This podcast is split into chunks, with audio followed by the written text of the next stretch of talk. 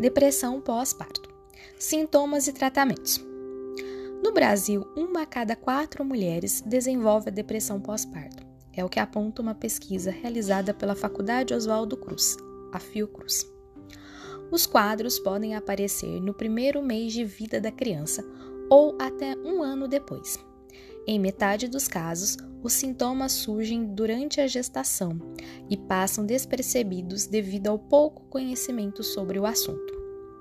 É comum que as novas mães tenham inconstância no humor, apresentando crises de choro que logo passam, causadas pelas intensas alterações hormonais.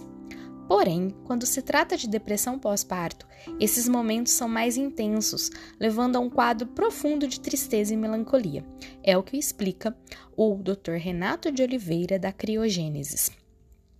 O transtorno afeta o vínculo entre mãe e filho, sobretudo no que se refere ao aspecto afetivo, e o especialista afirma que precisa ser tratado o quanto antes.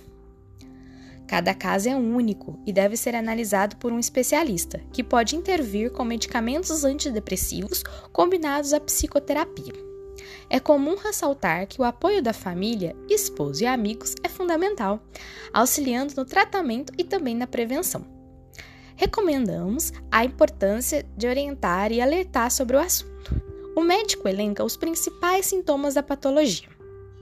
Primeiro sintoma: perda de interesse a falta de motivação para realizar atividades do cotidiano, e principalmente aquelas que envolvem os cuidados com o bebê, é o sintoma mais recorrente do transtorno. Segundo sintoma, aumento da perda de apetite. É comum em patologias psíquicas a alteração de apetite. E como o corpo reage de uma forma, pode ocorrer o aumento ou diminuição de fome. Terceiro, mudanças no sono.